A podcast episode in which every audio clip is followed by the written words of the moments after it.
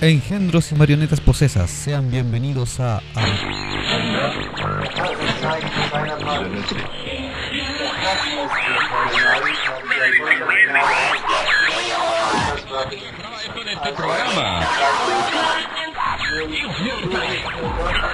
Acabas de invocar un portal hacia último conoces.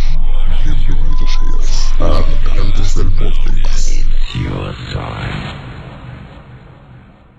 Bienvenidos al especial más tétrico de todo el mes.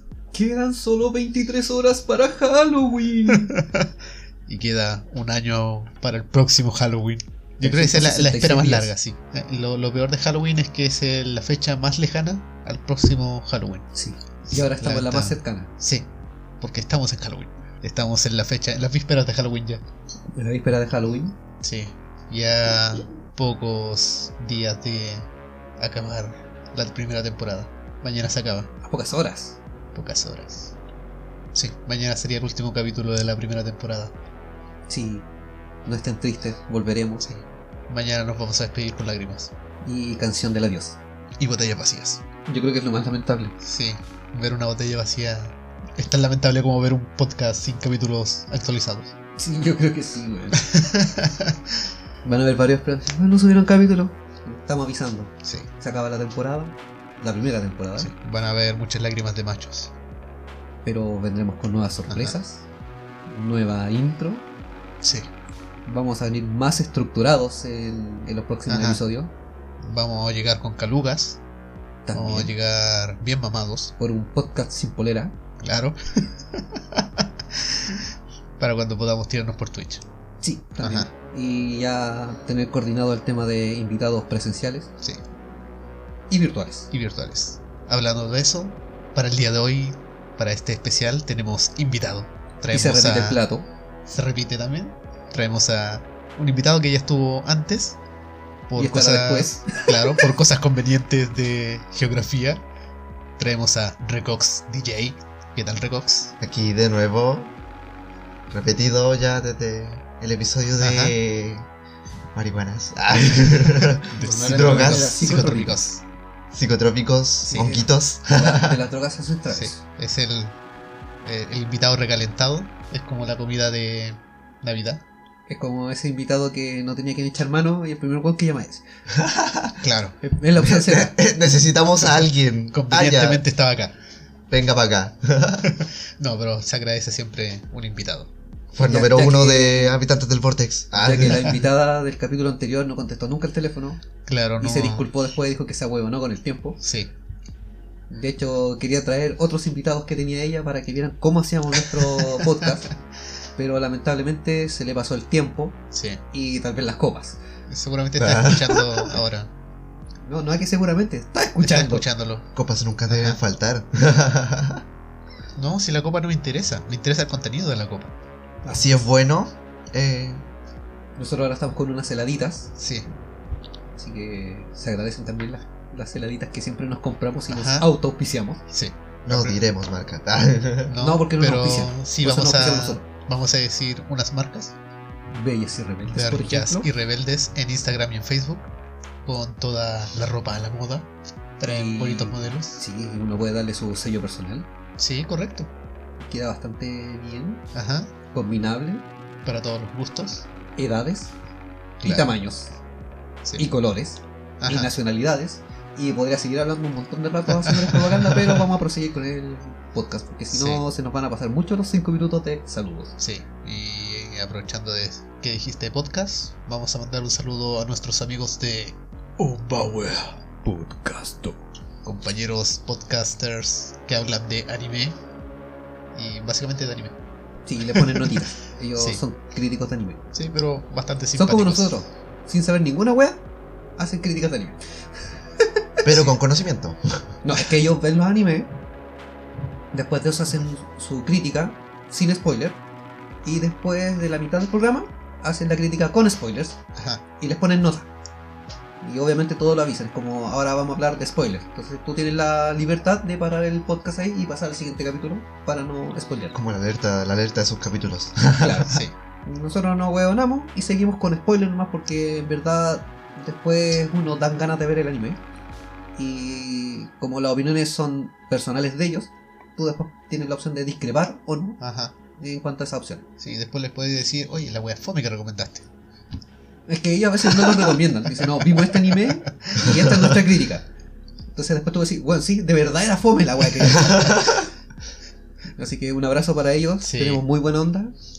También nos escuchan. Lamentablemente no alcanzamos a hacer el crossover en la primera temporada, pero, No, pero ahí está la sorpresa de sigue la segunda. planeándose para Sí. la segunda. de ahí hace una weá bien hecha al tiro. Ajá. Y como lo prometido es deuda, vamos a hablar sobre el tema. Es que nadie lo prometió es deuda. Esto es Sí, tema amerita, obligatorio, sí. lo amerita. Es que Vamos a celebrar la Navidad de los Gods. Estamos Sí. en Godtober. Sí, hoy día nos ponemos góticos. Vamos a hablar sobre Halloween. Ten- Tienen que saber de dónde viene la celebración. Es como saber de dónde viene el conejo de Pascua, weón. Es como saber por qué celebráis Navidad. De hecho, nadie lo sabe. Eh, sí. Estoy, estoy seguro que muy pocos saben por qué celebran Navidad y dónde aparece el árbol navideño y todas las luces. No, eh, no no spoiler. tiene nada que ver con. No te tiré spoiler porque lo, lo tengo preparado ya me también. piqué, weón, que como me metieron un cohete en el culo, weón. Tengo que hablar. No, hablemos de Halloween. Eh, hay- que hay muchas cosas de Navidad que necesito tirar ese día. Ya, me piqué, weón. Dale. Vamos a comenzar porque este día no traigo efemérides, pero traigo un tema bueno. ¿No fecha? Deleite, deleitenme habitantes Malta. del Vortex. Tengo fechas por ahí entre medios. Sorpréndeme. Este día siempre se ha visto con una mirada de superstición, mayormente desde sus orígenes como la festividad que conocemos. Y aunque ya mencionamos un poco sobre lo que es esta festividad en un capítulo anterior, es hoy cuando nos corresponde como misión el hacer un capítulo sobre todo lo que es y en qué consiste esta festividad, el por qué hay tanto misterio en esta fecha, el por qué hay tanto mito y el por qué hay tanto alcohol en nuestros cuerpos esta noche. Oh, sí. Yo creo que ese último es uno de los misterios más misteriosos de los misterios misteriosos. ¿Por qué tenemos tanto alcohol? Sí. Podría resolver ese enigma, pero lamentablemente no está ese primo. Ah, Correcto. aparece de la nada. Yo creo que es de familia la wea. Como la brujería. Sí, puede ser. Aunque actualmente conocemos esta festividad por los caramelos, por los disfraces y por la horda de mini orcos prepubertos corriendo como almas en crack por las calles, exigiendo a punta de amenaza un pago en especies de azúcar procesada y de proteínas producidas por hidrólisis parcial de colágeno extraído de la piel, hueso hervido, molido y las pezuñas y tendones a órganos y vísceras de animales muertos, Traducido al español, golosinas. es decir, un montón de caramelos y gomitas. Es que te vi sin aire, entonces tenía que decirlo yo. Es que ahí venía mi toma de aire. No, yo tengo en pauta todas mis tomas de aire. Ah, ok. No me meto más en tu wea de tema. Sí, después se me olvida respirar. Pero ¿qué tenemos detrás de esta vil extorsión e intimidación de estos mini asaltantes? Al igual que el duende maldito de Leprechaun, la fiesta nos remonta a Irlanda. Cuando la temporada de cosechas llegaba a su fin, ya daba comienzo el año nuevo celta. Oh. Ah, o sea, lo que yo estaba. Oh. coincidiendo con la fecha del solsticio de otoño, generando la superstición de que en aquella noche los espíritus de los muertos podían caminar nuevamente entre los vivos, cosa que anecdóticamente se repite en otras tradiciones como la japonesa en su año nuevo. Mira, aquí es cuando yo recibo casi un mini orgasmo. Porque al tocar a los celtas, tocan a los druidas. Y esa bola para mí es Ah. un cohete en el culo. Y Claro, eh, eh, Ahí escribí no- ahí el capítulo con un, una erección increíble. Acabas de prender al Sechu. es que, weón, en las pedas, carretes, juntas, como quieran llamarlo, hablan de los celtas y automáticamente Aparece me el llamaban y me explayo. Si no, cuando hablan de temas de magia y cosas así, es como lo mismo con el Jumi. Y si no, pregúntenle a los que vinieron a carretear la semana pasada. Bueno, el hecho de que esta festividad sea en América una fiesta tan popular se debe a la emigración que millares de irlandeses realizaron a Estados Unidos y a Canadá durante la gran hambruna irlandesa, también conocido como el Holocausto irlandés. Tenía que tener un nombre... Bien chingón. Sí, Es como el holocausto venezolano, que ahora estamos llenos de venezolanos y nos vamos a, a lo mejor retroalimentar con algunas de sus tradiciones. sí. Esto fue un periodo que tuvo lugar entre los años 1845 y 1849 y que asoló a la isla irlandesa con inanición, enfermedades y una emigración en masa. Los habitantes ¿Del entonces. bueno, los habitantes del Vortex y los irlandeses entonces se marcharon de sus tierras en la búsqueda de una mejor vida y de un futuro próspero, llevándose consigo, gracias a Dios, las Eh, tradiciones. ¿Qué mencionaste? No dije a cuál Dios. Ah, ok. Estás hablando de los Claro, celtas. gracias a Dana. llevándose consigo las tradiciones y costumbres milenarias de la antigua Irlanda, unas tradiciones que en gran parte fueron heredadas de sus antepasados celtas. Este capítulo es casi puro dedicado a los celtas, porque era necesario. Es justo y necesario, es legal y es bueno. Y todavía tenemos pendiente uno sobre celtas específicamente. Pero por supuesto, por Por- su claro, por, por- su pollo. ¿Por qué no? Prosiga, querido contertulio. Como ya habíamos explicado en otro capítulo, esto proviene de la frase inglesa All Hallows Eves, que vendría traduciéndose como la vigilia de todos los santos. O la víspera del día de O Todos la los víspera Santos. de todos los santos. Tiene varias traducciones. Es que son traducciones no literales, como Exacto. lo hemos comentado en otros capítulos. eh, a veces los significados se Ajá, van vienen a cambiar. tergiversando por eso. Ajá, a todo gas. Una tradición cristiana que se rinde culto en memoria a los familiares y seres queridos. Pero, como hizo la iglesia con prácticamente todas las festividades paganas, esto no se trataba de una tradición cristiana.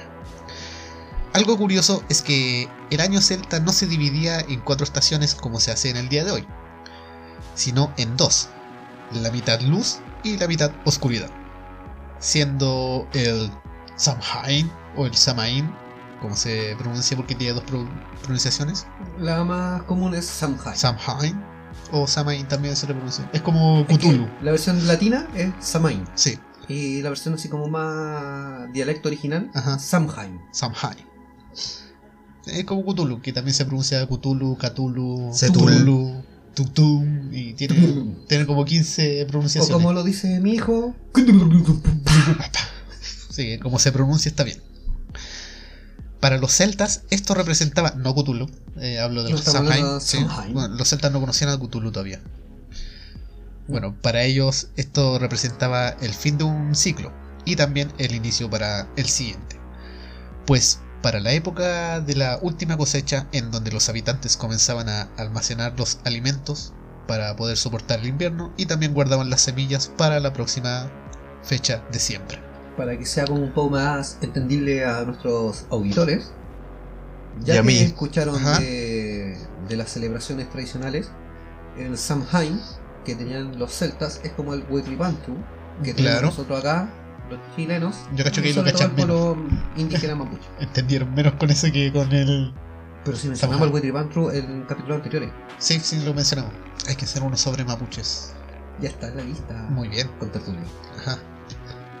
Los antiguos celtas creían que con la llegada del Samhain, la línea que une este mundo con el mundo de los muertos se estrechaba por el cambio de ciclo. Lo siguiente, como para que los espíritus buenos y los malos pudieran pasar a través de ella, aprovechando esta, eh, esta línea tan delgada. También se cree que el uso de la máscara era para ahuyentar a los espíritus malignos. Pero aún así, el hecho de que esta línea o velo entre ambos mundos desapareciera era visto de una forma positiva, pues las almas de los antepasados y de los seres queridos podrían reunirse nuevamente con los vivos. Esto se celebraba realizando grandes banquetes, algunas veces en los cementerios, donde se disponía de comida y de bebida en gran abund- abundancia. Cuando se realizaba esto en las casas, se tenía por costumbre dejar tanto las ventanas como las puertas abiertas, así como asientos vacíos a la mesa, para que los seres queridos pudieran entrar y reunirse de nuevo con los familiares. O entrar a otra persona.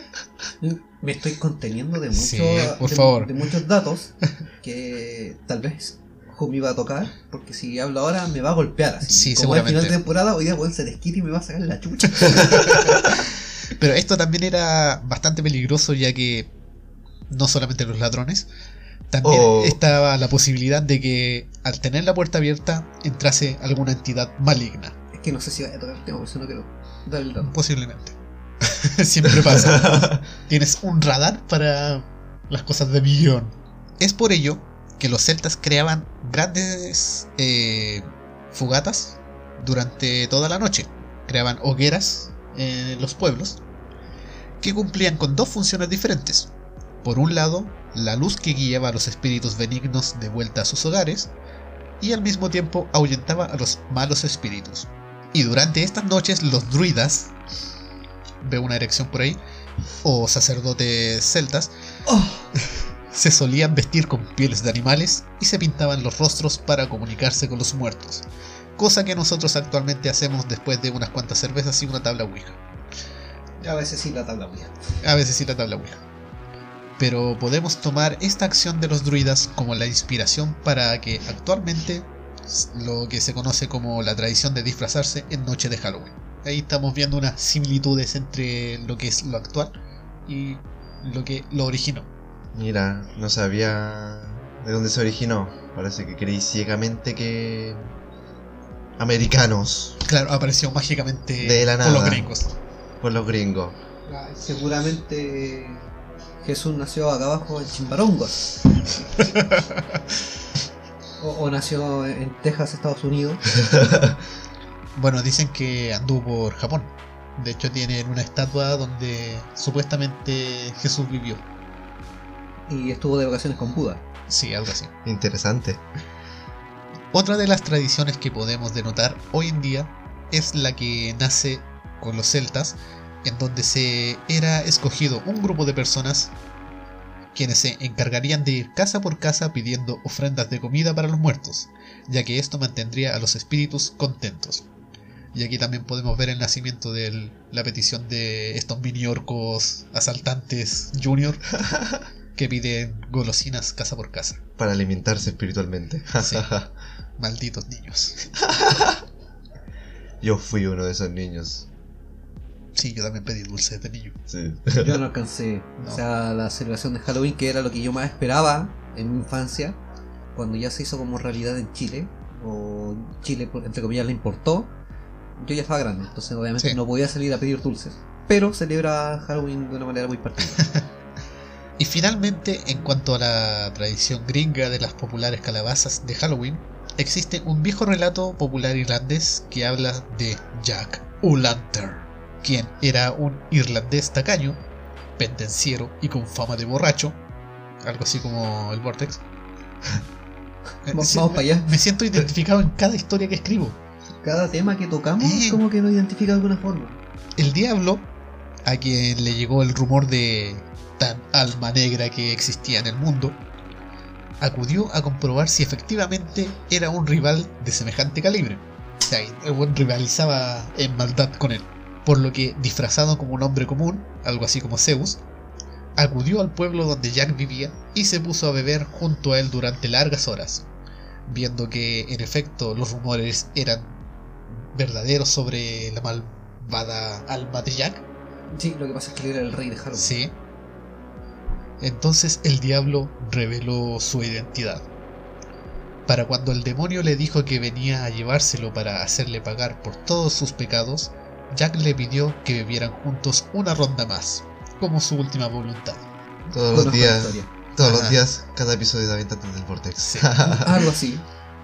El Señor de las Tinieblas se lo concedió, pero cuando fueron a pagar, ninguno de los dos tenía dinero.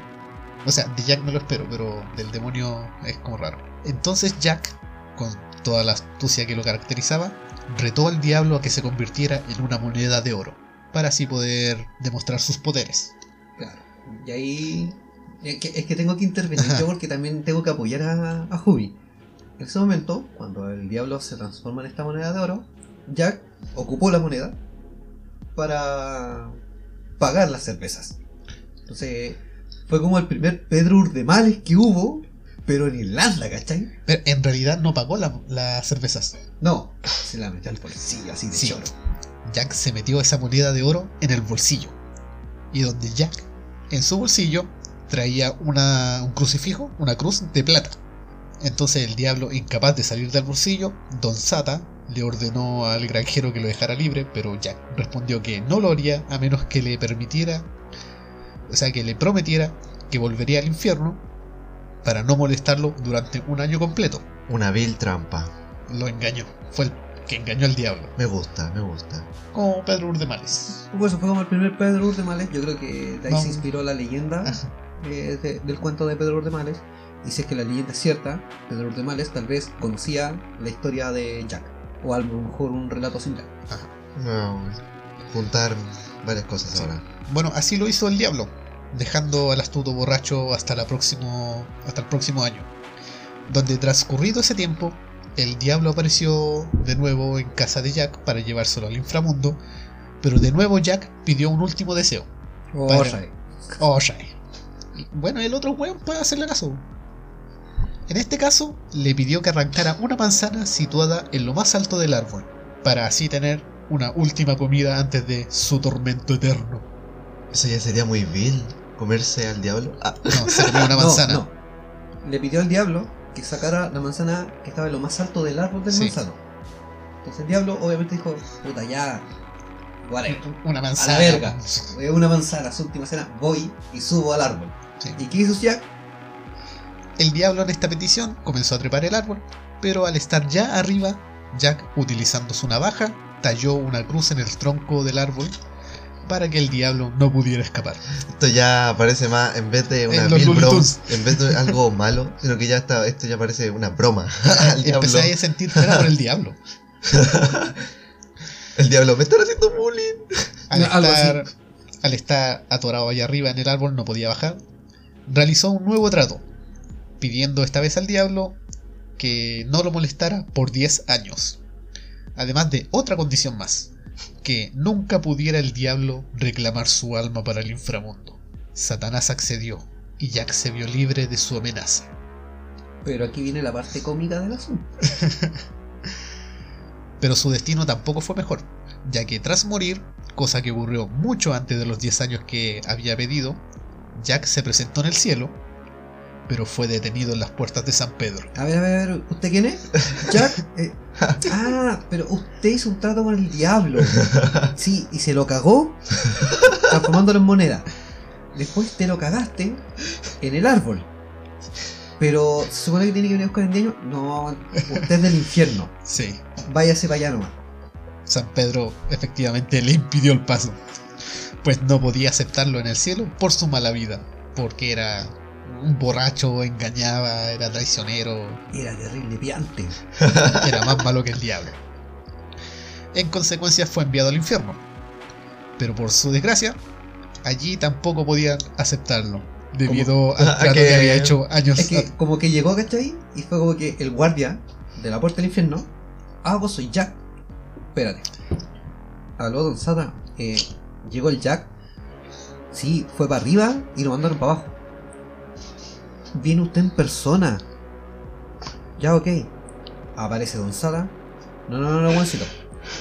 ¿En qué quedamos? 10 años. ¿No pudiste irte para arriba? Por weón, te voy a mandar de vuelta a la tierra. Sí, Pero como va a estar sumido en la oscuridad, te voy a dar una lucecita. De estas de los chinos. Toma esta la pila, weón. claro. Toma, ahí tiene una calabaza para que me deis dulce. Ya. Partiste. Ya, chao, chao, chao. Te veo en Te veo en. Es que la historia me parece pero tan graciosa. ¿Cómo lo explican? Satanás lo expulsó de su reino entonces y con toda la rabia de su alma le arrojó unas ascuas ardientes, unas llamas, unas flamas, unos fuegos. La molotov. que- Toma, concho. Vuelve cuando te toque. Jack entonces usó este fuego y las atrapó en un nabo ahuecado. Un nabo es un Es como un tubérculo, Ya, No, no, vale, no. vale, vale, vale. es subterráneo, es como una raíz Ah, gorda, cierto, sí, sí. Es como que fuera una zanahoria gigante. ajá, como una zanahoria o una Pero más rígida, entonces tú la Ajá. puedes ahuecar y. como más gorda. Y mientras hacía esto, Te puedes reír. sí, No que- cerca del micrófono, pero te puedes reír. Es que de verdad me pareció tan gracioso el tema mientras hacía de. esto, burlonamente agradecía a Satanás porque ahora se había hecho una linterna improvisada. Terrible de chora. Me Me, me echaste, pero mira, tengo una linterna, weón. No me arrepiento Ah, de las bromas El que te hice. No El tengo loco infierno, pero había tengo escuchado linterna. podcast de nosotros y ya había aprendido supervivencia porque ya había carreteado con nosotros. Sí. O sea, No me arrepiento del bullying que te hice. Jack, entonces condenado ahora a deambular por los caminos, anduvo sin más luz que la de dicha linterna en su eterno vagar entre los reinos del bien y el mal. Con el paso del tiempo, Jack el Tacaño fue conocido como Jack of the Lantern, o abreviado Jack o Lantern. Esta es la razón por la que inicialmente se utilizaban nabos, aunque posteriormente se utilizaron calabazas al imitar con su color el resplandor de las flamas infernales y por ser más fácil de tallar, porque tallar un nabo es un poquito difícil Ah, ya, y vale. aplicarlo también. y una calabaza le pasáis una cuchara por dentro y, Y listo. y la- la Y así un pastel de Ajá. calabaza. es que es lo que se hace en Estados Unidos, Sí. por ejemplo. Se hace el pastel de calabaza, se hueca la calabaza, se adorna, se le hace las talladuras y el contenido obviamente hace el pastel de Ajá. calabaza. Me gustaría probar una. Aunque estas calabazas también eran utilizadas para alumbrar el camino de los difuntos y también adornar las casas con horrendas figuras que serían utilizadas para evitar que Jack llamase a sus puertas y ofreciera tratos. De ahí aparece el El trato, trato o truco. o truco. Ajá. Ah, me gusta. Me Ese gusta, me gusta. Otro de los orígenes de las tradiciones de Halloween. Ahora voy a hacer eso. Ah.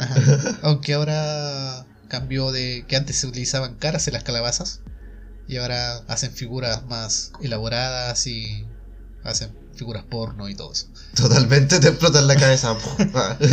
Y de hecho hay algunos lugares en los que se hacen competencias de calabazas. Sí.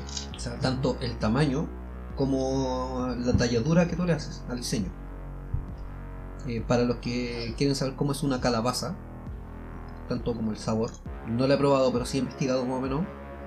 Es como el zapallo que tenemos acá en Chile. No sé cómo lo llaman en, en otros países de Sudamérica, Ah, pero creo que es realmente zapallo. zapallo. Ajá. Básicamente es la misma forma, Calabacín. eh, pero por ejemplo la calabaza tiene su cáscara naranja. El zapallo es como más Amarillento en algunos lados. El otro zapallo blanquecino. italiano. Zapallo italiano es verde. Claro, No, pero hablando del zapallo que se parece a la calabaza. Sí. O sea, el interior es naranja, Ajá. pero la calabaza tiene una, una textura casi como la alcayota, es como Sí. hilachenta. Y me parece que es más dulce que el zapallo que, que tenemos nosotros. Ajá, sí. Entonces, Por eso se hacen los por eso pasteles. hacer un pastel de calabaza. A diferencia de en Chile que hacer un pastel de, de zapallo. Nosotros hacemos pastel de papa. Claro. Pastel de choclo. O sea, evidentemente se podría hacer un, un tallado de calabaza en un zapallo, pero el contenido no puedes hacerlo un pastel como la calabaza. Ajá. A lo mejor sí se puede hacer un pastel de zapallo, de hecho, Sí, pero no se vería tan aterrador. No, es que yo comí una vez un- una especie como de pastel de zapallo, dulce. Ah, sí. Mm. Yo he probado mermelada de zapallo. Mira, interesante eso. No, creo que yo comí una especie como de de pie de zapallo o kuchen de zapallo, algo así. Pero era un pastel que se hacía con zapallo, Ya, ok. pero lo endulzaban quedaba sabroso. Todo se puede hacer dulce. No sabía eso. Me encantaría probarlo un día. Yo lo probé y bueno, sí, sí. eh, te sorprende Sí. porque te rompe el esquema de los sabores que conoces. lo que Ajá, pasa es que la gente es reacia a probar sabores nuevos de comida. Sí, eso sobre es todo cierto. lo que son golosinas o repostería. Ah, sí, po. eh, pero, bueno, se, arríjense, den el salto.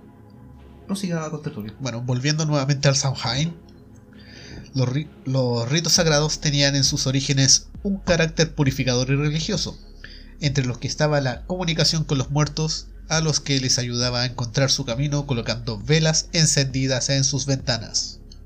Que es lo que mencionaba Ya hace un rato. Sechu Ah, se queda tranquilo ahora. Ah. Se echó tranquilito. ¿Sí? Ahora voy a empezar a tirizar por otra wea, entonces. Sí, seguramente. Voy a dar el guion de nuevo. Me ves con la cara del Sechu. Sechu tranquilito. Intento no cagarle en los guiones. Porque supone que hacemos una retroalimentación, feedback y, y apoyarnos en los guiones. Pero a veces por tratar de hacer el bien, dejo la cagada. Por lo general siempre se me adelanta a todos los temas. Te queremos, Sechu. Bueno, cuando llegó la ocupación rumana a las tierras celtas, la festividad se mezcló con las propias de los invasores como la fiesta de la cosecha, Qué raro. celebrada en honor a la diosa romana Pomoma.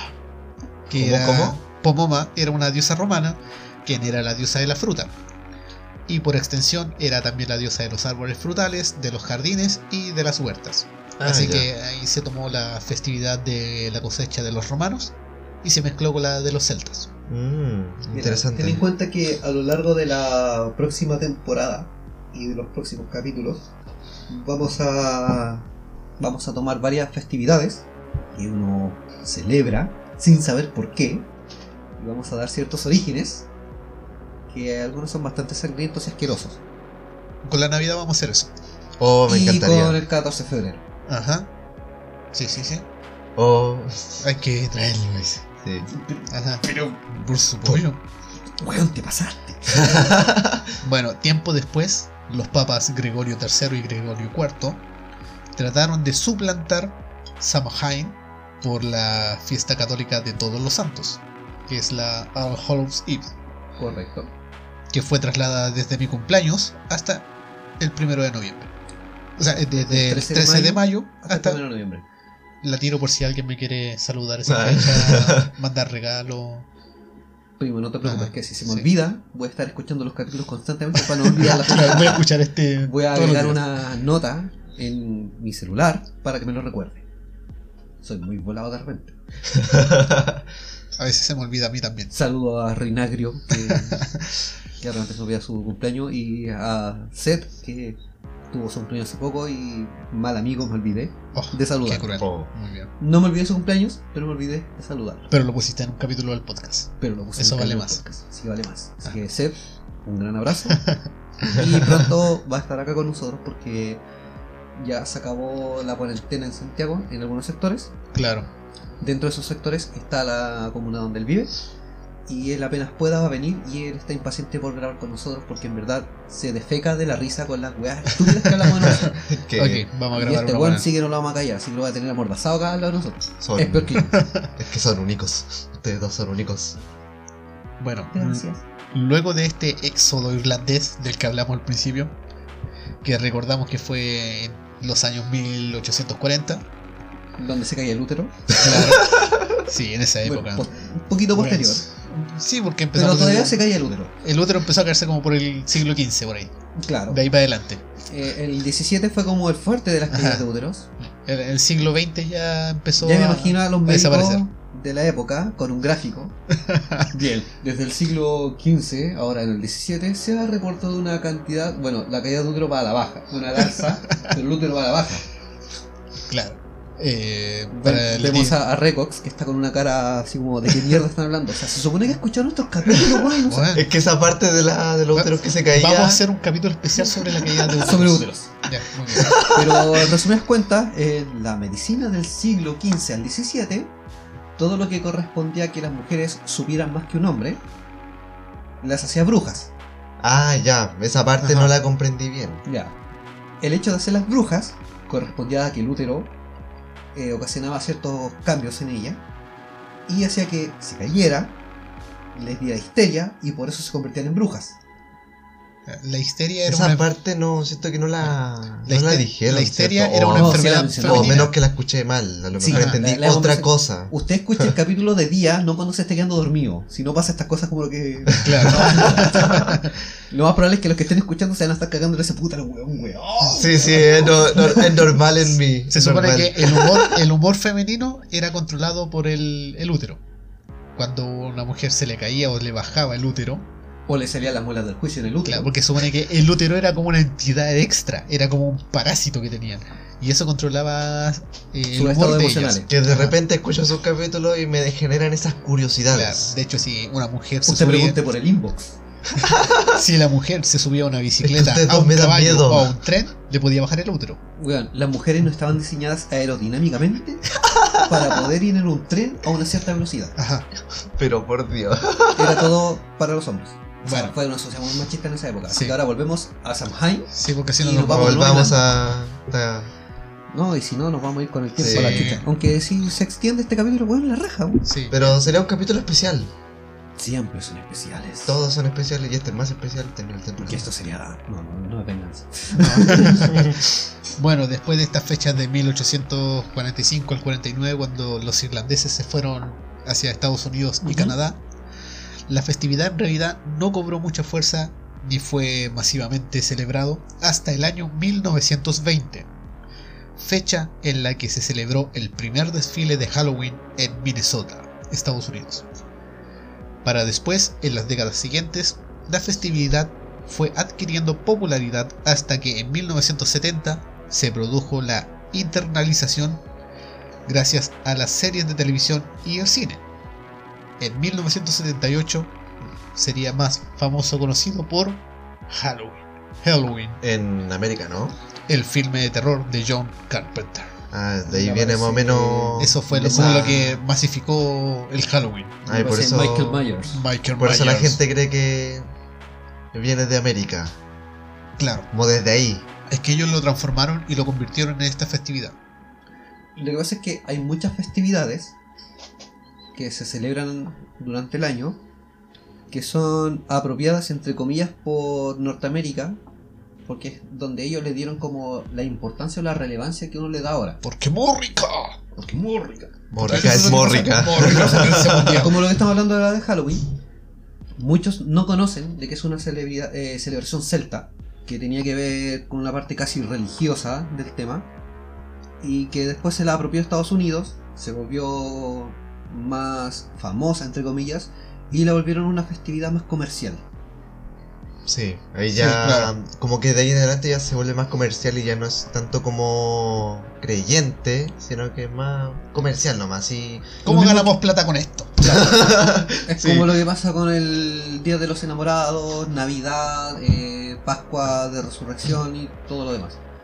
Son muchas de las festividades eh, católicas o cristianas fueron tomadas de celebraciones paganas. De hecho, eso también lo mencionamos en capítulos anteriores.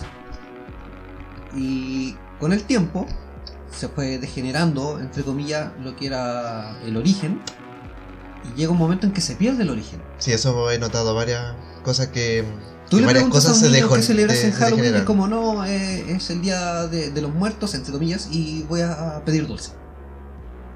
En Latinoamérica, lo que yo considero que se apega más a la celebración original de Halloween Sí, son los mexicanos, sí, Claro, el Día de los Muertos. de los muertos. Ajá.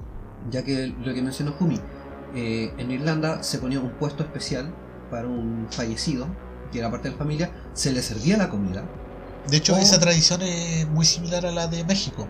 Por eso. se Sí, celebraban la, Por eso te digo. la- el banquete en el mismo cementerio junto con los muertos. por eso te Y digo, también se tenía esa tradición de que los muertos volvían en esa fecha, se reunían a comer con ellos, estaban con los familiares y después, gracias a un presente o una ofrenda, ellos podían irse felices. Bueno, ahora por lo que me han dicho, la, la mexicana es como la más cercana. A eso me refiero. La mexicana es como la que más se apega al- a la celebración Ajá. original. Y creo que hace tiempo lo mencioné, en- no en este podcast, eh, pero sí cuando ocupaba Facebook en, aquellos años. Cuando era popular. eh, yo así como que reclamaba, decía, "Bueno, si vamos a celebrar Halloween, ¿por qué no lo hacemos a la usanza mexicana? Somos latinos, eh, se supone que acá en Chile se, como que se arraigó mucho cierta cultura mexicana, el hecho de que en el campo se escuchan rancheras, más que cuecas, y se toman muchas tradiciones mexicanas en el campo. ¿Por qué no en Chile se toma la misma tradición? De que en México ellos valoran a sus ancestros, a sus difuntos, y acá en Chile se tomó Halloween solamente porque era una celebración norteamericana. Sí, Ajá. mayormente siempre se, Y que era se más toma. comercial. Básicamente para vender. Y- Siempre. Y fue por lo mismo, porque muchas de las casas comerciales o empresarios son accionistas norteamericanos. ¿cachai? O sea, es como Sí. ahora lo que son la- los malls, las casas departamentales y los supermercados, son casi todos, vienen de Estados Unidos. Acá son como sucursales. Que en Chile siempre. O sea, no sé si siempre. En realidad que. Viene de sí, influencia de, de Estados Unidos. Básicamente todo. Básicamente todo. Lo que pasa es que todos estamos influenciados de Estados Unidos por el tema comercial. Pero en base al tema cultural, ya lo mencionamos en nuestro capítulo número 10, Es importante la cultura. los vikingos. Sí, esa ya lo entendí más que claro que no venimos exactamente de. A lo mejor. O sea, los españoles no fueron los primeros. no. Fueron los últimos y los que dejaron más huella a lo mejor. Pero- Dejaron otras cosas además de la huella. Sí, también. Dejaron el mecoplasma. Sí. Y de hecho hay datos que después voy a voy a mencionarles al final del capítulo respecto a, a eso a- debido a un podcast que escuché. Pero prosigamos con Samhain. Sigamos con Halloween. No, ya terminamos con Samhain. Ah, ya. Ahora. Ahora ya nos trasladamos a Halloween. Ya Ah, ya en Halloween en sí. Sí. Porque ahora ¿Ya, ya, nos agringamos? claro, ya nos agringamos. Porque sabemos que Halloween se celebra en la noche del 31 de octubre, principalmente en el mundo anglosajón, en Estados Unidos, en Canadá, en Irlanda y en Reino Unido, con la excepción de Australia y Nueva Zelanda, donde la tradición no está tan arraigada. Es una de las noches más importantes para los estadounidenses y canadienses, obviamente. Y una de las más importantes para los que escuchan Habitantes del Vortex porque es su Navidad. Sí. donde cuyos niños salen a las calles disfrazados de fantasmas, de duendes, de demonios y de cualquier cosa que pueda ser sexualizada. Bueno, en el caso de nosotros nos quitamos el disfraz. A ver, ¿cómo? Yo me disfrazo todo el año de ser humano normal. Sí, En Halloween soy yo. ah, sí, eso. O sea, sí, durante Halloween, el 31 de octubre, bueno, de hecho yo durante todo octubre eh, me delineo mis ojos, ando con mi sotana, ando con mis aros de plumas y huesos, me pongo sombra en los ojos y en ocasiones hasta me pinto los labios negros, pero es como... para dar el me- beso negro. podría ser, Pero dije. pero eh, yo siento que me estoy quitando el disfraz. O Jubi. El beso del sea, es como que salgo vestido como yo mismo, o como yo me siento cómodo a la calle en octubre, es como, bueno, Halloween a fin de mes. Pero me siento cómodo, o Ah, sea, me quito el disfraz. O sea, ahora Durante todo con. el año yo me, me visto así como lo que es políticamente correcto para la sociedad y para ir a un trabajo. Ese es. un- Yo creo que ese es como un punto aparte. El tema de lo que la sociedad quiere. Y Samhain duraba muchos más días que solamente una noche. Sí, no, era más tiempo. De hecho, tenían tradiciones que duraban hasta la tercera noche. Bueno, insisto, deberíamos empezar a adoptar tradiciones indígenas. Obvio. Desde. Duraban caleta, weón. cualquier La copete, celta, weón, la celta. cualquier, imagínate un carrete de Halloween de Samhain. cualquier feriado. Tres noches carreteando. Y la noche de Walpurgis. Uy, Y también. el Wetribantru que dura una semana. Ah, verdad, po. todas. Sí, po. Nos tiramos una semana. Ah, Es que si las juntáis todas, estáis todo el año carreteando. Tenemos una así. Hagamos. Un año de feriado. ya, te va- ya se imaginan ahí que esa semana, ah, feriado, todo- todos los días carrete. Bueno, en España y en Latinoamérica, eh, en general, esta celebración se considera como una fiesta estadounidense. Obviamente, todos Ah, estamos de ahí, de ahí viene eso. Pero existen tradiciones y celebraciones ese mismo día con idéntico significado de cercanía al mundo de los muertos. En España, y debido a su origen celta, existe un gran número de tradiciones que se relacionan con los espíritus, como son las meigas y la Santa Campaña de Galicia. Ya en el siglo XVIII, en Austrias, los niños podían eh, los niños pedían comida en las puertas de las casas durante esa noche portando lámparas en sus manos, como recordamos la tradición del- de los celtas. Pero era en Austrias o Asturias. No, en Asturias. Ah. Sí. O sea, que le puedo pedir cualquier cosa a, No, solamente a la comida. casa. Comida. Papas fritas. No, comida. Eh, Ellos No, deciden quedarte. comida y la comida que ellos tuvieran te la daban. Sí, toma un saballo italiano. No la toda la cara. Toma, ahí tenía una No zanahoria. a la carta ni buffet, no. Claro, señor, ¿me da comida? Mira, ya. Abre tu bolsa. Acá va un par de naranjas. Va una banana. Señor, ¿usted es Jesús? No, porque además te va un ají rojo. Combinado en la comida para que. Parte las naranjas, pica el ají rojo y te viertes el jugo del ají con las naranjas en los ojos. Sí. No, qué mal. Jesús. Exorcizado. Es Jesús del siglo XV como doctor. No, ese era del siglo XI. Ajá, también. bueno, en numerosos municipios de Castilla, las casas eran decoradas con calabazas a las que les hacían agujeros en su interior para simular una cara. Después se introducía dentro de la misma una vela o alguna luz, tal vez un LED ahora, para invocar. Claro, A gamer. Eran las calabazas gamer. Calabaza. Ah, que eran para simular la mismo que decían los celtas, que era para invocar a los buenos espíritus y para asustar a los malos. Y además para crear una atmósfera de terror. En muchos pueblos madrileños la gente se vestía de negro, cosa que nosotros hacemos todo el año, y tocaba la campanilla hasta la madrugada. Además, se llevaban luces a los cementerios para guiar a los muertos y se limpiaban las tumbas de los difuntos. Esas son tradiciones que deberíamos adoptar. El tema de la limpieza de las tumbas de los difuntos eh, se realiza, pero en el 1 de noviembre. Sí. Primero de noviembre. Pero a lo mejor, Pero no es tan masificado. A lo mejor adoptar Ahora. como. Pero vamos a llegar a eso cuando termines con el tema y yo pueda recién hablar y dar mis opiniones. Como decíamos, a lo mejor adoptar como más. Como los indígenas de Chile adoptaban Ajá. este esta semana o este mes de octubre. Bueno, es que los indígenas no lo adoptaron.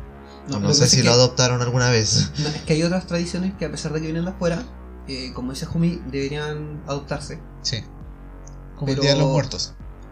Pero, claro, o sea, adoptarla como el Día de los Muertos que lo hacen los mexicanos, que es lo que yo mencionaba hace un rato. Sí. Y me gustaría que fueran adoptados como lo hacen los mexicanos. Así como en el campo se adopta mucha tradición mexicana, obviamente. Sí, sí. Pero hacerlo a lo que es Halloween, sea, si bien se celebra Halloween, yo no estoy en contra de que se celebre. De hecho, yo adoro Halloween. Como dijimos en el principio del capítulo, es como nuestra Navidad. Pero yo lo celebro desde el punto de vista conocedor de dónde viene Sí, pues, de, la celebración. No La- por el tema eh, más comercial de la forma cultural. Ajá. del tema cultural.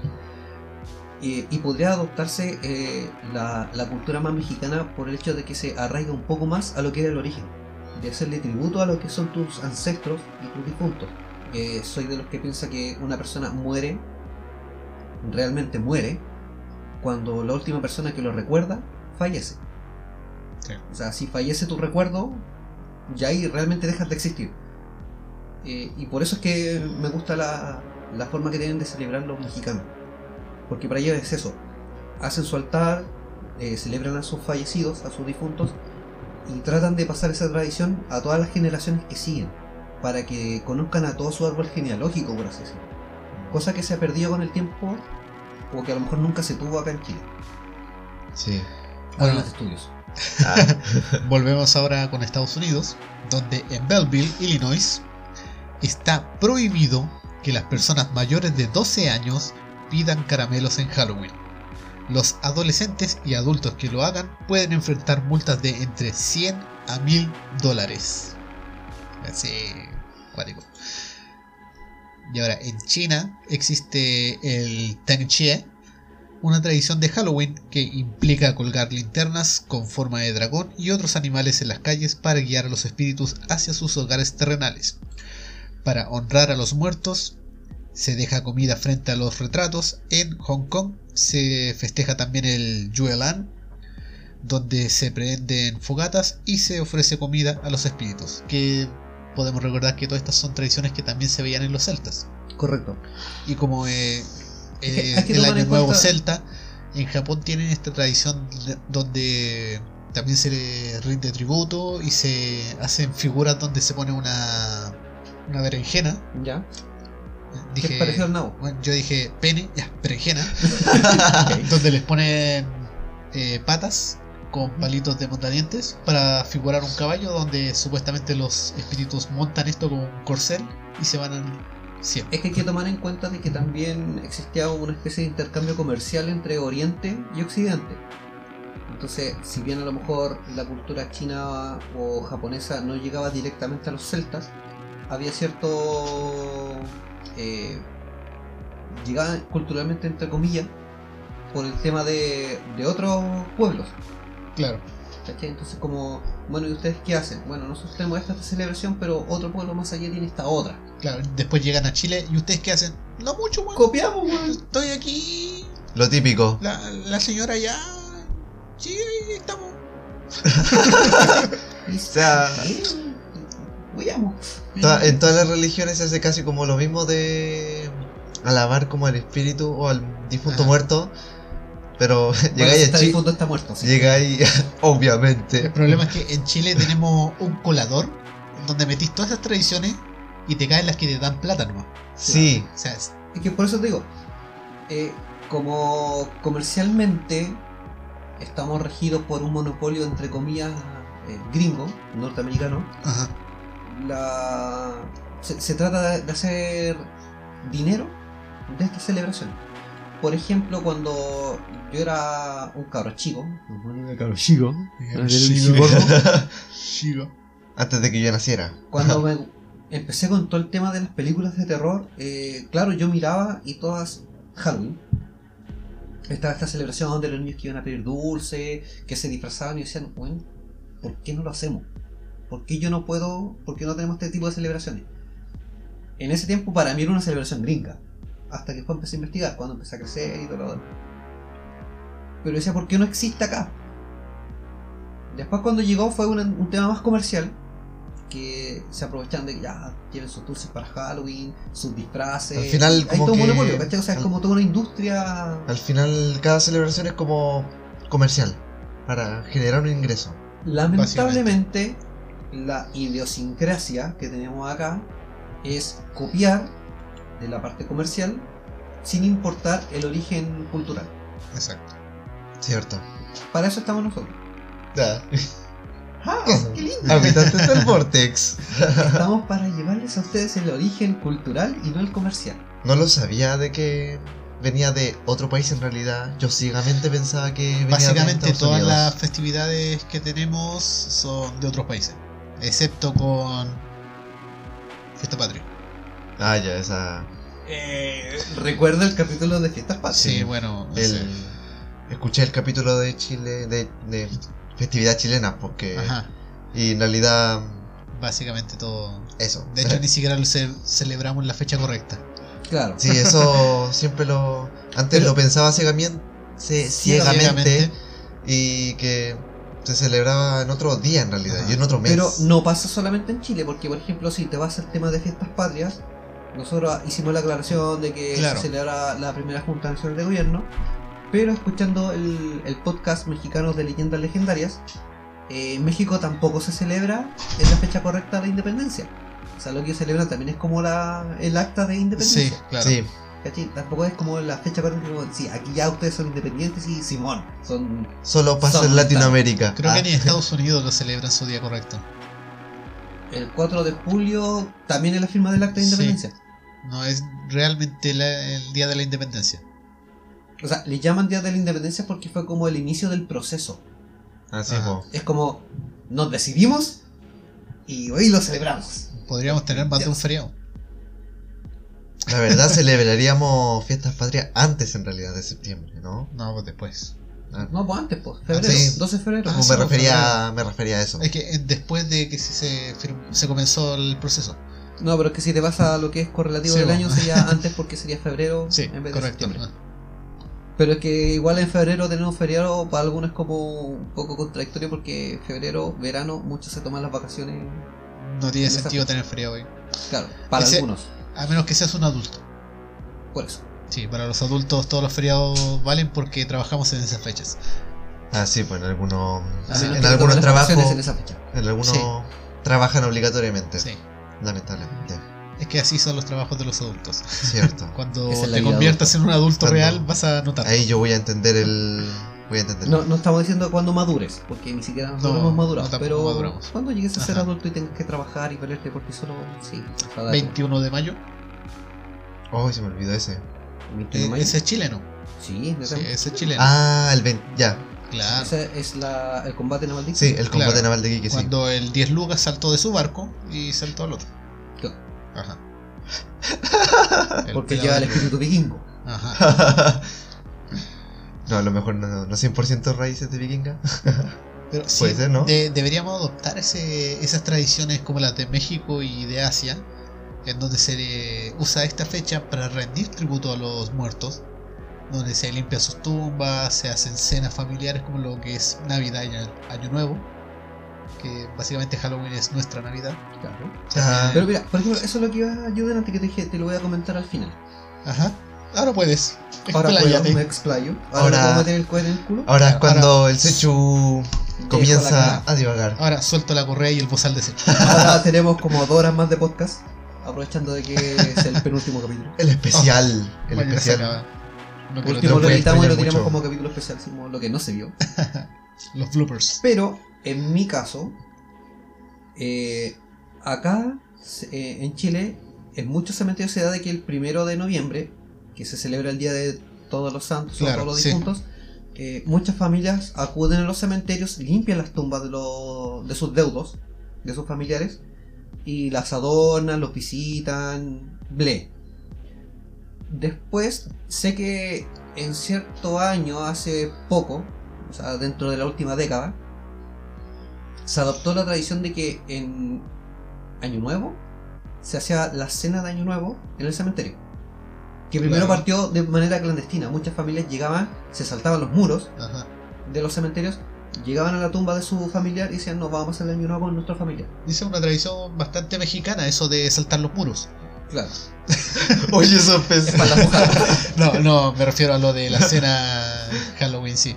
O sea, en Día de los Muertos se hacen Pero- eh, cenas en Claro, lo que los pasa es que- cementerios. Todo partió de una manera entre comillas ilegal. Igual por que saltar los muros. ¿Ah? Saltar los muros también es ilegal. Sí, por eso. Pero también es una tradición que se mantiene. Con el tiempo se fue haciendo tan masiva y tan tradicional, entre comillas, de que los municipios empezaron a autorizar. Ajá. ok, Ah, ya. sabemos que lo hicieron el año pasado, lo van a volver a hacer este año, o sea, es que abramos las puertas de nuestro cementerio y que los deudos entren tranquilamente. Claro. Porque tienen el derecho de hacerlo, o sea, son sus familiares, se supone que estás pagando por el, por, Sí, la pues. por el terreno. Y eso es una concesión que tienes por una cantidad de años. Para los que no saben, después de una cierta cantidad de años, exhuman tu cuerpo y dejan el terreno libre para otro cuerpecito. Exactamente. Así funcionan los cementerios. O sea, hasta eso está capitalizado. O Es si no, el cementerio sería mucho más grande. ¿Ah? El cementerio sería mucho más grande si eso no Claro. ocurriera. Y después te pasan a la fase común. Piensa en toda la cantidad de muertos que han habido desde que se iniciaron los cementerios hasta el día de hoy. Y si no, sería más fácil como, no sé si pensarlo yo mismo, algo más cercano así, enterrar al pequeño difunto en su propia casa de terreno. Es Podría ser, ¿no? Esa casa también la podéis perder. Ah, ya. O sea, Sí. toma en cuenta de que tú dejas de herencia tu Ah. casa. O sea, ponte tú en, en un caso hipotético. Ya, tú te haces adulto, tienes tu familia, tus descendientes, ya sean propios o adoptados. Ya.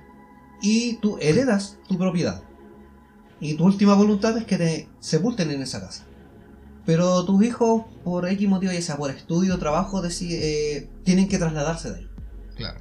Ah, sí, Tienen verdad. que ir a vivir a otro lugar. Entonces, como, ¿qué hacemos?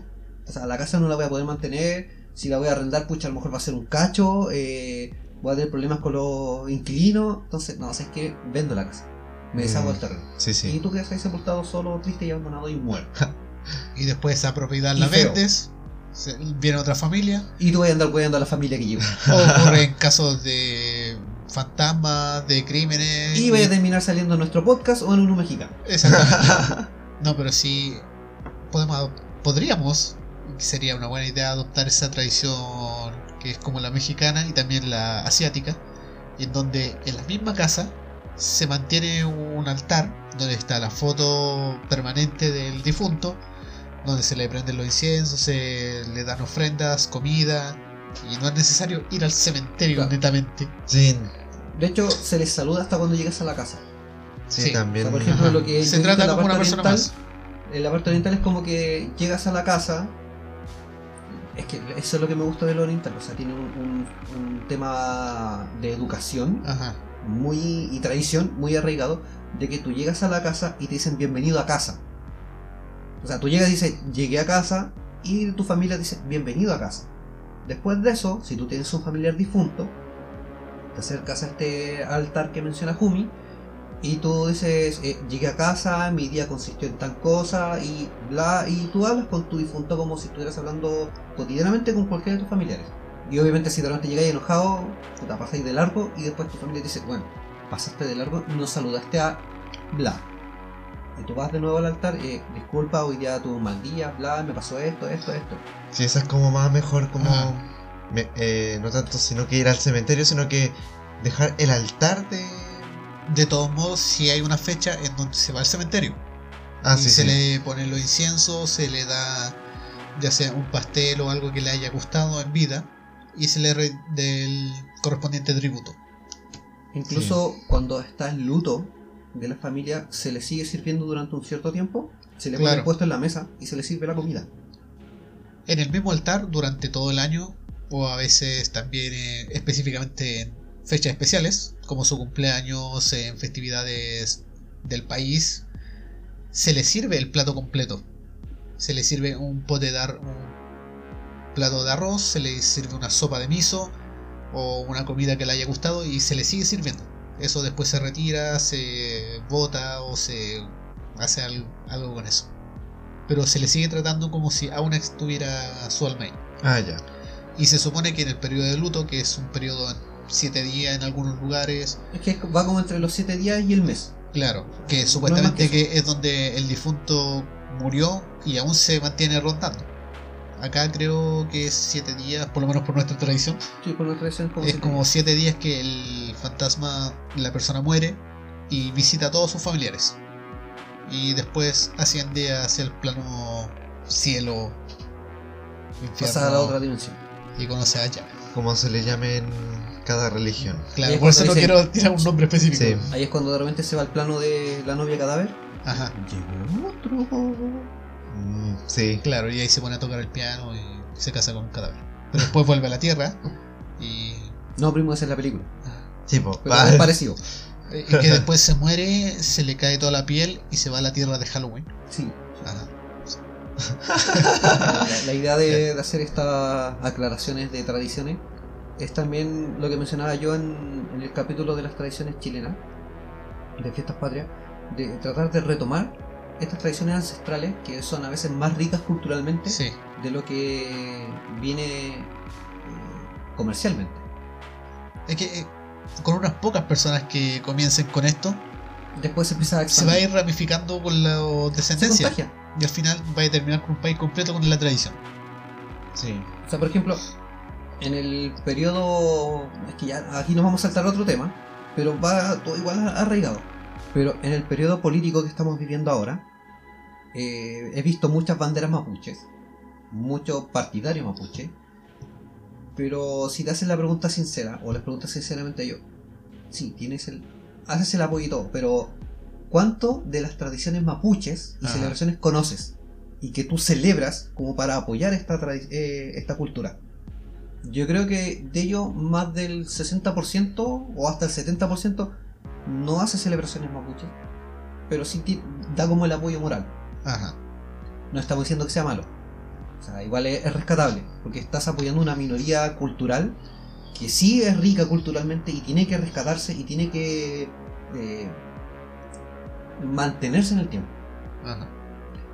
Pero No. ¿qué pasa si bueno, muchas de las generaciones nuevas se han preocupado de investigar y se han dado cuenta que muchas de las celebraciones que tenemos son más criollas, porque son combinación de lo que es europeo con lo que ya había acá? Claro, correcto. Sí.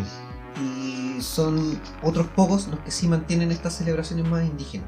Por ejemplo, eh, dentro de, de varios contactos que yo tenía en redes sociales que apoyaban la causa mapuche y todo lo demás, muy pocos eran los que ponían hoy celebramos el Huitzipantu, Claro. ¿cachai? Entonces decía, bueno, si este otro también apoyaba la causa mapuche, ¿dónde está su, su celebración? Eso. Es Yo a lo verdad. mejor he pecado Ah. de no celebrarla, pero sí la recuerdo y trato de, de compartir el origen de o en qué consiste en, en mis redes sociales. Lo he hecho creo que ahora en el, eh, en el Vortex, no, no lo recuerdo. No, no lo hemos tirado en el Vortex. Pero en el tema de las tradiciones chilenas sí lo, lo conversamos, Sí. lo mencionamos y ahora ya varios que nos han escuchado conocen la tradición. Ahora si les nace de ellos van a investigar más sobre el tema, van a empezar a hacer su altar o la celebración como corresponde. Lamentablemente no existen feriados como deberían de ser. Yo apoyo más que haya un feriado por una celebración indígena, más que por una celebración eh, más europea. Es que no da plata. Sí, po. No, Ahí no produce todo. Ese es el tema. todo Se esto tiene todo- relación, po. Todo se reduce al tema económico. O sea, Sí. ya si no es una celebración comercial. Todo esto tiene relación, porque la mayoría siempre es como comercial, porque Chile, eh, la mayormente copiamos. es comercial. Copiamos todo. No, no agarramos lo, lo que es cultural enriquecedor. No sé si podría decirlo. Sí, no, está bien dicho. Ajá. O sea, hay muchos países que uno dice, oh, este país es rico culturalmente. Claro, y uno mira como pichula de curado la cultura que tiene en su propio país. Es rico culturalmente, pero de culturas de otros países. ¿Cierto? Yo me he fijado en ocasiones, imagínate, en el TV Cable, en canal europeo, por ejemplo, el DW, que es un canal alemán, que en ocasiones hablan de temas culturales netamente chilenos. Y que tú dices, bueno, ya la chucha del mundo se preocupan culturalmente de las celebraciones que hay acá y nosotros no las tomamos en cuenta. Correcto. O sea, siendo chilenos. Como, como a lo mejor, como tú decías, porque no, no, no, no celebran 100%, sino que la Es religión... apoyo moral.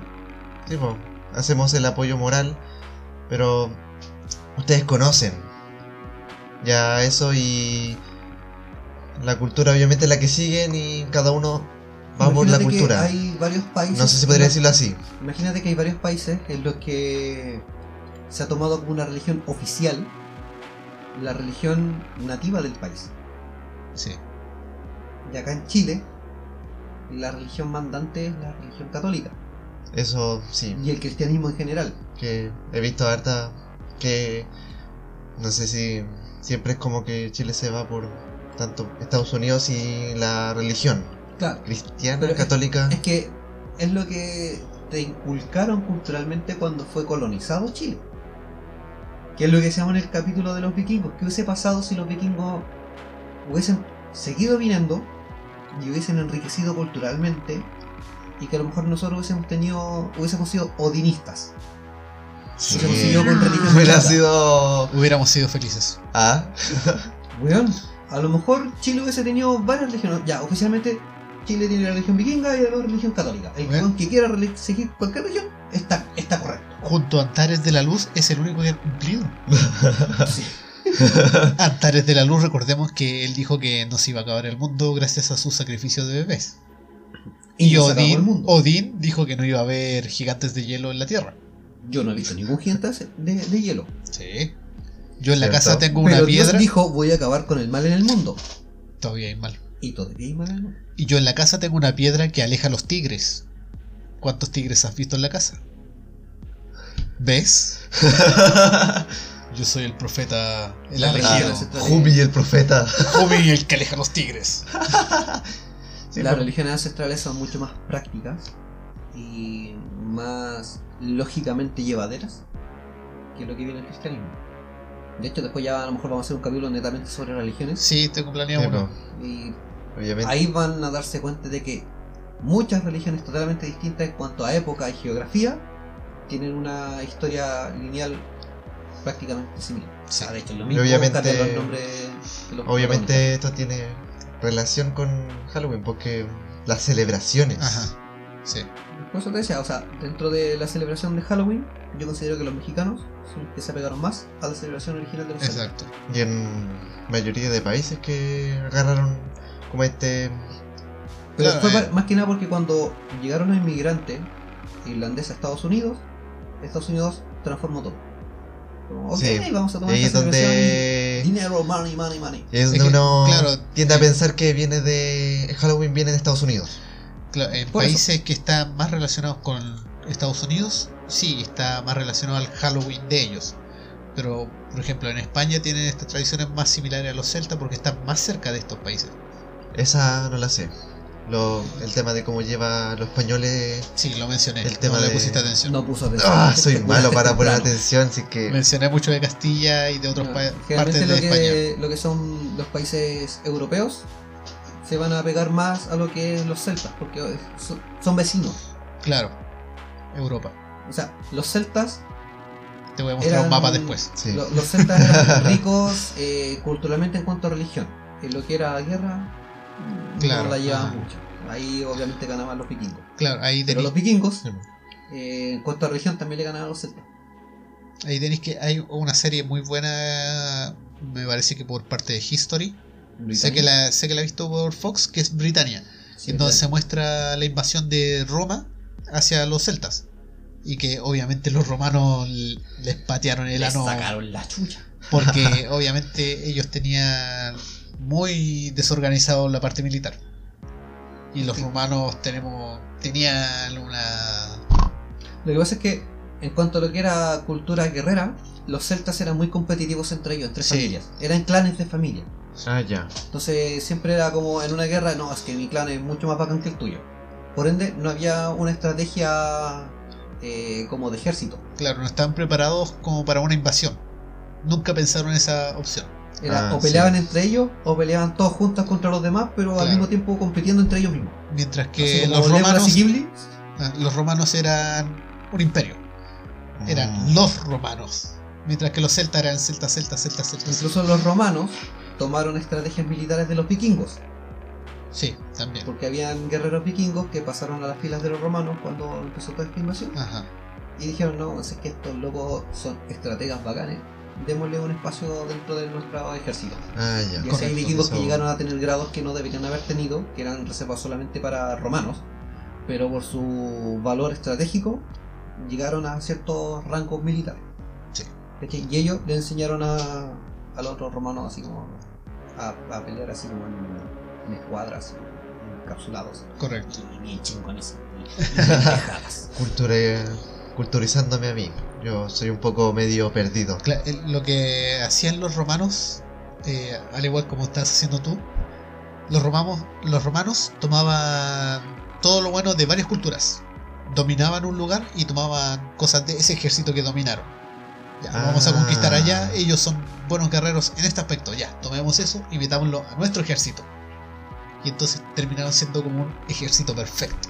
Ah, o sea, de todo un poco. Sí, ellos tomaron de todos y lo amalgamaron en un solo buen ejército. Mm, Sí, po. Qué bonita palabra, amalgamar. Sí, una amalgama Amal- de, amalgama, de cultura que militar. es una... No se usa mucho, me gusta usar esas palabras. Culturicemos a la gente. De hecho, por ejemplo, el otro que me acordaba de un podcast, eh, que- hablando también de los mapuches y los vikingos, eh, había un tema de que existen mapuches rubios, ojos azules, Hermosos. ¿De dónde aparecen estos mapuches? El hombre perfecto. Le hago un hijo. Están estas teorías de los vikingos, que obviamente procrearon con mapuches, que al tener dos culturas bastante similares, eh, congeniaron muy bien, y que para algunos esta es una teoría falsa, de que no, no pudo ser que los vikingos llegaran. Pero en nuestro capítulo 10 mencionamos tanta evidencia que existe realmente y que pueden buscar en internet, de que los vikingos sí llegaron. Sí, A nuestras yo, costas. yo busqué esa información de... Y realmente Y lo son- que dijeron es verídico. Sí. Y son eh, investigaciones serias, no es algo que se haya dicho a la ligera como una teoría, sino que había un respaldo científico detrás de todo esto. Había un estudio. ¿cachai? Y existían estos vikingos, que de hecho hay gente que realmente tú la ves, que es como muy pálida, con el cabello negro sabache y dice, no, que yo soy descendiente de mapuche. Y es como que tiene un nombre casi alemán, y el último apellido es mapuche. Claro. Pero también es por eso, o sea, es, aparte de que tienes una colonización alemana en el sur de Chile, ya obviamente posterior, más actual, estaba esta colonización precolombina o prehispánica, antes de que llegaran los españoles, que era netamente de países nórdicos. O sea, también dimos cuenta en ese momento que llegaron hasta eh, unos nativos egipcios, Claro, sí. ¿cachai? Claro, porque les quedaron de pasada, tomaron a esos nativos y después siguieron el camino hacia las Américas. ¿Y cuál es la moraleja de este Halloween? Es que no tienen que borrar el historial porque si no van a perder todas las conquistas como los vikingos. Sí. Ahora podríamos ser todos vikingos. Obviamente todo esto tiene relación con Ajá. el tema de celebridades. Todo tiene Y relación obviamente con en el tema de Halloween es una celebración eh, muy Sí. antigua y es una religión. aprendí Sí. algo nuevo. Así como- que muchos que escucharon hayan aprendido Ajá. también. Y un poco también de todo. Y que podríamos tomar estas tradiciones de otros países más ricas y más bonitas y tomarlas acá. Sí. Sin importar Sería que económicamente sean Ajá. rentables ni sustentables. Sí, porque darle comida a los muertos no es muy rentable. No se la comen. Pero culturalmente sí. Claro. Vamos a poner un restaurante para los Para muertos. difuntos. Para difuntos. Como el Hotel Transilvania, Claro. Restaurante Transilvania, No voy a ganar nada. restaurante. Me van a pagar en- cementerio. Me van a Cocina- pagar en cocinas a través de- del otro lado. Ajá. A lo mejor te hacen un descuento Uber en el. por En el Carionte. delivery. No, en el Carionte. En Carionte. Delivery, En el espiritu- delivery espiritual. Claro. Ya. Y ahora sí, Ahora sí. despidámonos. Porque mañana se viene sangriento. Sí, estoy esperando el de mañana. Este Halloween se va a poner de pelos. ¿Vamos a hablar del hombre lobo otra vez? No, vamos Ah, a hablar de eventos macabros ocurridos en las fechas de Halloween. Muy bien. Así que hoy día ya saben de dónde se origina el Halloween. Y mañana cosas horribles que pasaron en un día como Halloween. Claro. Así como cuando hablamos de eventos macabros de otras fechas. Pero ahora específicamente de Halloween. Halloween, porque Ah. la fecha lo amerita y es nuestro último capítulo. de Oh, no quiero. No quiero acabe. Totalmente impresionado, interesante Sí. el tema. Sentí que me abrieron los ojos porque Ajá. creía ciegamente, solamente los ojos. creía, me- creía ciegamente de que venía de Estados Unidos, pero no pensé que venía No, de otro venía país. de- Ah, es que de hecho de tu generación probablemente Sí. ni siquiera piensan que viene de Estados Unidos, Exactamente. existe. Que es lo que no- lo que nos pusieron, po. Muchos no saben que viene de, de Estados Unidos tampoco. Y muchos no saben lo Y significa. y muchas otras celebridades también. Que no, Sí. no Bueno, si me lo nada más que. Ya. permiten de Quítale el micrófono a este weón. Que no lo invitamos, lo mismo. Muy bien. Ya, ahora sí, el final. subí el tema de nuevo mix, así dark, para este Halloween. Ya, Ah, sí, sí, sí, hay un, ya. un mix dark techno de. Sí, para esta fecha hay que escucharlo mientras se escucha el Vortex. Sí, Ajá. es ideal. La verdad, bien. muy Pero se interesante. va a mezclar el mix. raro con la música Sí. de fondo que vamos nosotros. No lo podemos poner nosotros por copyright. lamentablemente. Pero hay noticias referente a los podcasts en Spotify, ya Ah, que sí. nuestra querida plataforma en donde nosotros hacemos nuestro podcast, que es Anchor, o Anchor, Anchor, Anchor. eh, pertenece a Spotify y están preparando el tema de que ahora durante los podcasts se va a poder dividir en tracks y se van a agregar canciones completas y obviamente quienes van a poder ser los favorecidos con esto son aquellos que tienen sus cuentas en modo premium van a poder escuchar nuestros podcasts con nuestras conversaciones Yo soy pobre. a menos que los hackeen Ah, Eh, pero se van a, a poder escuchar nuestros podcasts que la plataforma lo dividirá en secciones y entre medio van a poner canciones completas. Lo que no alcancé a dilucidar bien ni a investigar bien es si va a tener que ver el tema de del algoritmo de acuerdo a la música que a uno le gusta o si va a ser algo aleatoriamente puesto. Sería bastante raro estar escuchando algo macabro, terrorífico, tan nosotros y que te pongan un reggaetón o una bachata entre medio. eso sería demasiado raro, no, no, sería como ad hoc. No, a lo no que es iría. habitantes del Vortex. No, yo creo que va a ir así como ad hoc a la, al playlist que tenga cada uno de los integrantes. Así que sabemos que muchos reggaetoneros no nos van a escuchar. Nos sentiríamos halagados de que no va a haber un reggaetón entre medio. Probablemente sea algún tema más rockero, más electrónico oscuro o simplemente electrónico. Dark reggaeton. Pero vamos a investigar más sobre el tema para poder llevarles música también entre medio. O sea, hacer Sí, nuestra subdivisión de, de capítulo para que no se, no se corte a la mitad así una, una idea tan bacana. Y que le pongan su música también. Sí, pero que- Completamente. Porque yo estuve busca- presente todo el capítulo. Claro. Así pueden que- buscar este pequeño mix, bueno, de una hora que en realidad es como especial Dark Techno en Mixcloud, donde no me llega el copyright. Es que, mira, de hecho, nosotros podríamos haber incluido música dentro de. Es que la idea era poner también música y hablar de bandas, pero ese es el tema, el Sí, copyright. eh, un tema Mixcloud muy igual eh, no iba, delicado. entre comillas, a Ah. limitar mucho. Porque si bien tiene un, un gran público Mixcloud, el hecho de promocionar el podcast iba a costar trabajo. Como a ti te está costando trabajo también. Sí, la verdad es la única aplicación que me deja subir cos- subir O sea, mix sin te copyright. estás dando a conocer por el hecho de que afortunadamente no ponemos música con copyright y estamos distribuidos a través de Spotify y otras Sí. plataformas. Ajá. Si hubiera sido eh, Spotify, lo más probable es que Claro, entonces, obviamente los que escuchan van a decir, eh, ah, ya, está en Mixcloud, lo vamos a buscar como DJ Records y bla. Ajá. como a Records, van a ver, Nosotros vamos a compartir igual link.